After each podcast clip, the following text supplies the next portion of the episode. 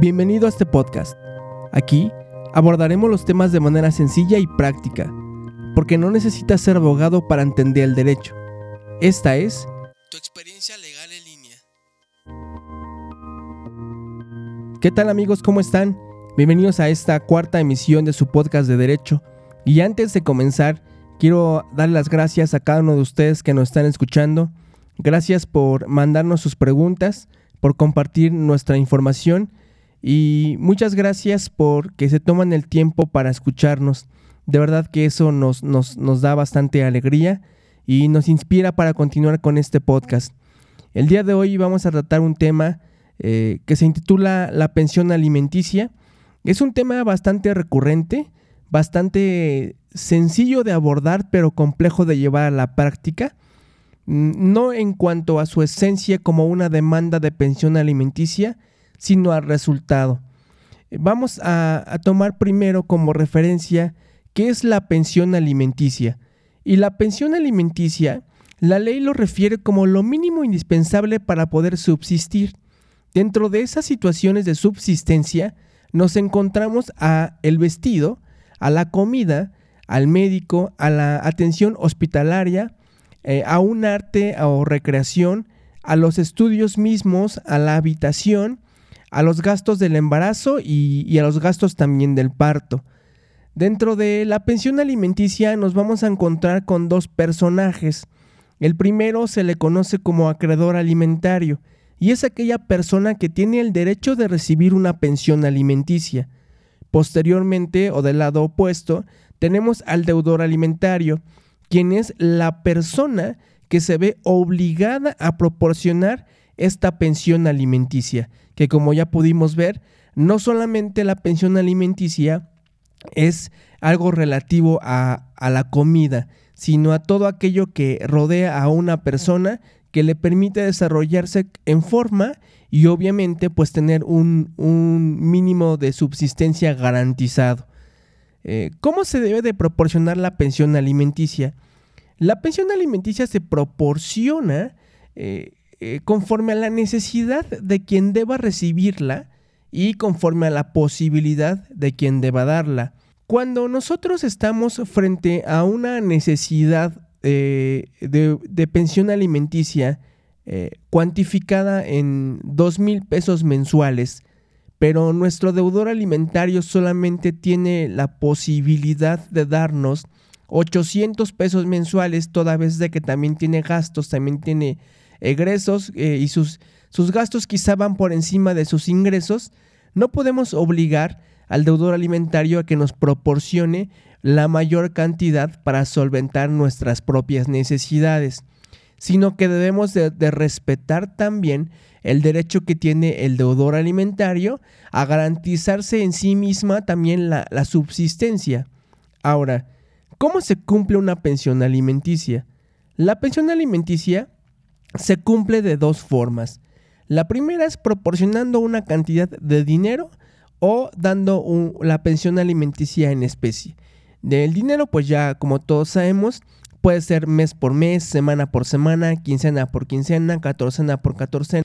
Y también se, cumple con la pensión alimenticia eh, integrando al deudor alimentario a nuestra casa. Por ejemplo, si yo eh, soy padre y soy deudor alimentario, eh, y mi hijo es que es acreedor, está con su madre, yo estoy cumpliendo con una pensión alimenticia líquida en dinero mensualmente.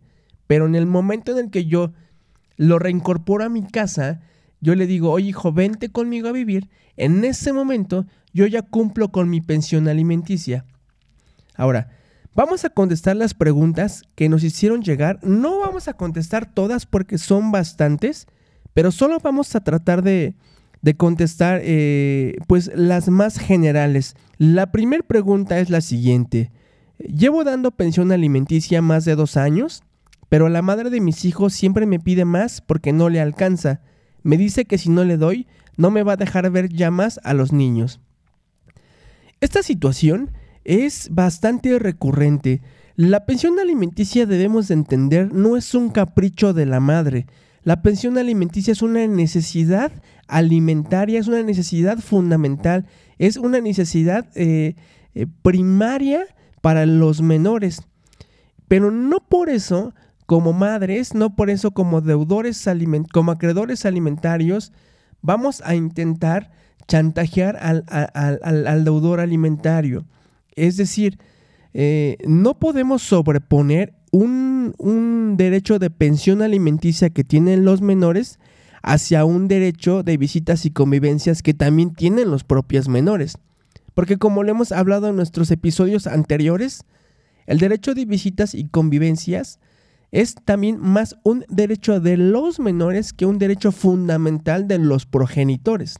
Entonces, aquí la persona que está dando la pensión alimenticia en esta pregunta, si tú estás dando la pensión alimenticia de forma periódica, ininterrumpida, decretada por un juzgador, no te ves obligado a proporcionar ni un peso más para aportarle a la madre. Solamente la obligación principal que fue decretada por el juzgador. En este caso, si la madre no te permite ver a los menores con o bajo la premisa de que no le alcanza el dinero, pues bueno, ella tiene el derecho de solicitar un aumento de pensión alimenticia, pero no tiene el derecho de menoscabar o vulnerar el derecho propio de los menores de estar con su papá o del derecho del padre de convivir con los hijos. Entonces, no hay que sobreponer ningún derecho porque hay, los derechos son de los menores. Los derechos prácticamente no deben de ser violados por los padres, simplemente si ya llevaron un procedimiento judicial, deben de respetar cada uno de ellos en la medida de lo posible y hacer lo imposible para que así sea, lo que el juez señaló, y estar siempre, siempre, siempre al pendiente de los menores. La siguiente pregunta. Si ambos padres trabajan, ¿se debe aportar la pensión alimenticia por los dos?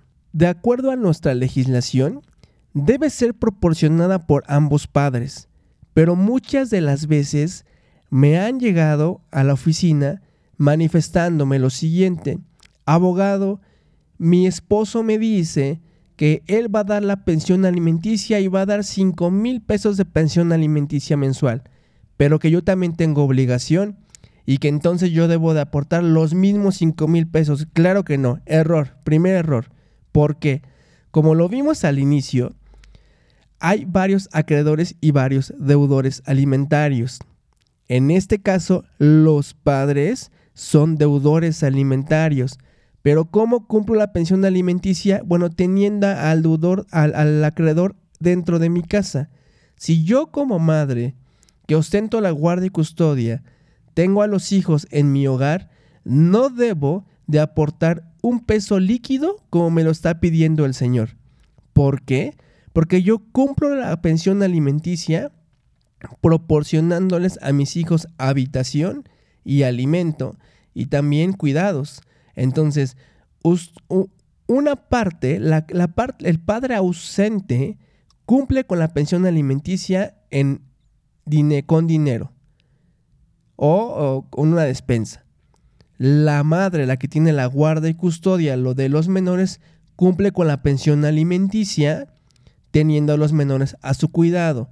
Evidentemente, pues el dinero nunca alcanza, entonces lo que da el padre, lo que da el deudor alimentario, no nos va a alcanzar y pues por eso a veces las madres pues salen a trabajar.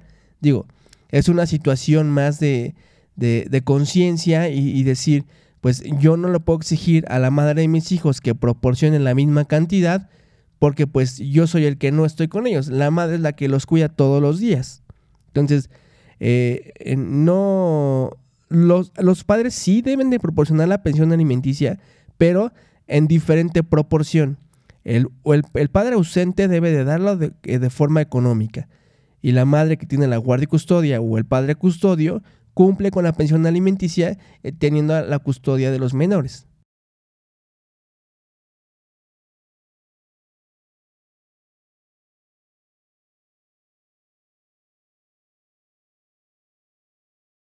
¿Qué pasa si el deudor alimentario no tiene empleo?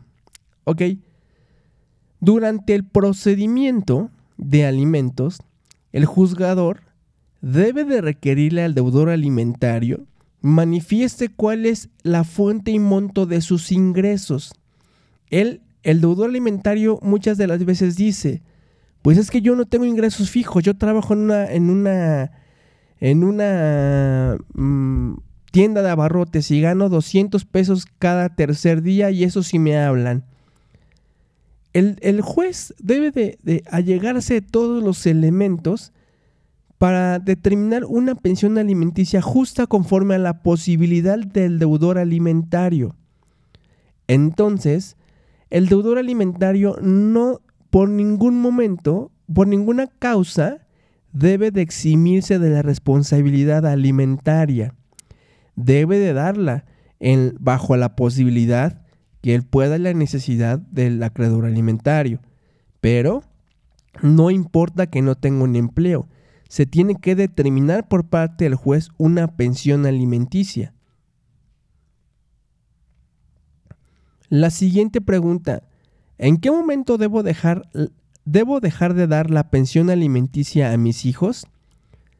La ley establece que la pensión alimenticia debe de cesarse o cancelarse en el momento en el que los acreedores alimentarios, en este supuesto los hijos, sean mayores de edad, se hayan casado o tengan un empleo si los hijos siguen estudiando mayores de edad, hasta los 25 años se les debe de proporcionar la pensión alimenticia.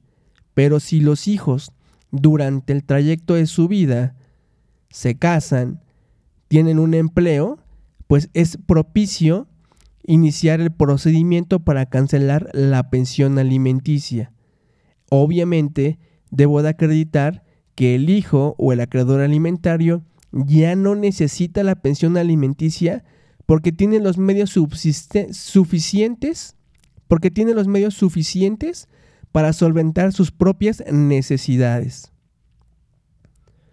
La siguiente pregunta. Si en un juicio llegamos a un convenio y luego este se incumple, ¿qué sucede? Si ya tenemos un procedimiento terminado por medio de un convenio eh, pudo lograrse su aveniencia, eh, lo que tenemos que hacer nosotros es solicitar una vía de apremio para efecto de que eh, se lleve a cabo el cumplimiento por la parte que incumplió el convenio y llegar quizá a una modificación del propio convenio. Vamos a dejarlo más, más claro porque creo que rebusqué un poquito las cosas. Si yo llego a un convenio de alimentos en un juzgado con mi expareja eh, y quedé de darle a ella dos mil pesos cada 15 días y pues no lo cumplo, pasan dos, tres meses y después ya me olvido de darla y ya no doy la pensión alimenticia. Ella tiene el derecho de exigirme, en primer momento, pues vamos a hablar de la situación penal, si yo dejo de incumplir por 90 días ininterrumpidos la pensión alimenticia, pues ya prácticamente puedo ir al Ministerio Público hacer la denuncia y vamos, ahora ya tengo que pagar todo, todo el dinero que debo, más aparte puedo perder derechos con los menores. Pero eh, eh, en la vía familiar que se conecta en algún momento con la vía penal, puedo solicitar una vía de apremio para que se lleve a cabo eh, por parte del juez un apercibimiento a efecto de que se, ventile por el cumplimiento de ese convenio. Eso no quita el dedo de renglón que posteriormente podamos perder derechos eh, de los menores, suspendernos el derecho de visitas y convivencia, suspendernos el derecho de poder eh, estar con ellos o del, del propio convenio algún derecho que se pueda suspender. Y si yo continúo en reiteradas ocasiones incumpliendo con el pago de la pensión alimenticia, pues podría perder en su momento pues hasta la, hasta la patria potestad. La siguiente pregunta dice, tengo un hijo de un año, mi expareja al enterarse que estaba embarazada se fue y ahora regresó, ya lo registramos, pero no me da nada de dinero. Ok, recordemos que la pensión alimenticia también comprende los gastos del embarazo y parto. Y hay una jurisprudencia que establece que si nosotros, al momento en el que supimos que estábamos embarazadas, eh, nos le dijimos a nuestra pareja y la pareja pues hizo caso omiso. En este caso después llegó y reconoció al, al niño. Se le puede cobrar a esa persona los gastos del embarazo y del parto. Aparte la pensión alimenticia corriente que se va a empezar a generar al momento en el que yo voy a ingresar en mi demanda. Entonces, esa es una situación importante. Si yo no le comuniqué a mi expareja en el momento en que estaba embarazada que era de él, pese a que fuera o no fuera cierto, simplemente hacer del conocimiento, si él lo comprueba en juicio, no, no nos va a pagar lo que es el gasto del embarazo y del parto. Pero si yo le comuniqué, si le hice el conocimiento, si hay fotografías, si hay mensajes, si podemos acreditarlo delante, del, juez, pues entonces podemos cobrarle todo esa, el, el, gasto del embarazo y el gasto de parto. Más aparte, como les comento, pues la, la cuenta corriente de pensión alimenticia. La siguiente pregunta, tengo 19 años, ¿puedo pedir la pensión a mi papá que nos abandonó? Sí, la pensión alimenticia es un derecho eh, que se puede solicitar retroactivamente por el tiempo que se dejó de dar. Solamente allí habrá que acreditar efectivamente pues que no se dio. Eh, o que si se, si se proporcionó por parte o se decretó por parte de un juez, esta se dejó de dar. Y si hay forma de cómo comprobarlo, claro que se puede cobrar de forma retroactiva. ¿Cuántos años? Pues los que no dio a partir de que lo decretó por parte del juzgador. La última pregunta. Quiero pedir una pensión alimenticia, tengo dos hijos, pero me han dicho que no me conviene pedirla porque me darán poquito. Mi expareja trabaja para el gobierno. Ok, eh, les comentaba en un principio que a veces la pensión alimenticia es bastante cruel. Eh, es una tragedia, yo le llamo así en algún momento, porque las personas, en su mayoría, bueno, son, son las, las madres de los menores que se acercan a mí, eh, vienen con la esperanza de pedir la pensión alimenticia y de que podamos quitarle al, al padre pues por lo menos el 50% o cuando más el 50%. Sabemos que el dinero es insuficiente, pero a veces yo les hago ver las cosas claras de la siguiente forma. Eh, si el Señor te da 500 eh, pesos a la semana, al mes estamos hablando de 2 mil pesos. Y el Señor obviamente eh, gana en su trabajo quizá un monto aproximado a 2.500 mm, pesos. 2.000 pesos, vamos a poner. 5 por 4, 20. 4.000 pesos. Gana 4.000 pesos en su, en su trabajo el señor. Si nosotros nos ponemos a hacer cuentas, en la Ciudad de México no hay un tabulador en específico que nos diga qué porcentaje le corresponde a la madre por cada hijo de pensión alimenticia. Pero en la práctica podemos referir que en promedio se da una pensión alimenticia de un 15, 20, 30%, en algunos casos pues donde hay violencia y donde se acreditan otras cosas pues hasta el 50. Obviamente de forma provisional y después va a disminuir en una sentencia definitiva. Pero vamos a suponer que esta, esta persona que me escribe tiene, tiene, dice que tiene dos hijos. Entonces vamos a intentar solicitar un 30%, un 40% si incluimos a la madre, ¿no? Si se acaban de separar, tal vez si todavía tiene el derecho de solicitar la pensión alimenticia, vamos a pedirla por los tres, por la madre, por los dos hijos. Ahora, yo voy a pedir el 50, yo siempre trato y siempre intento pedir el 50 y siempre, aunque se vea grosera la demanda, eh, solicito el 50% de todas las percepciones ordinarias y extraordinarias que genere el deudor alimentario al mes. Lo cierto es que pocas veces te la van a dar. Eh, pero vamos a suponer que nos dan el, 30% por los tres. ¿Es poco? Pues sí, claro, eh, pero es una situación provisional. Si nos dan el 30% de 4 mil pesos al mes, eh, le estaremos quitando al deudor alimentario la cantidad de 1.200 pesos mensuales conforme a lo que el juez está decretando. Y esos 1.200 pesos mensuales nos debe alcanzar para el vestido, la comida, el médico, medicinas, la habitación y demás gastos que se generen por el simple hecho de estar vivos. Entonces, ¿nos alcanza? No nos alcanza. Inclusive si nosotros le ganáramos al Señor el 50% de la pensión, pues evidentemente son los mismos dos mil pesos que nos estaba dando. Esa, a esa parte yo le llamo la tragedia de la pensión alimenticia, porque tú con la esperanza vienes para que se te eh, otorgue un porcentaje pues ah, bastante favorable, pero logramos observar que en la realidad no es así.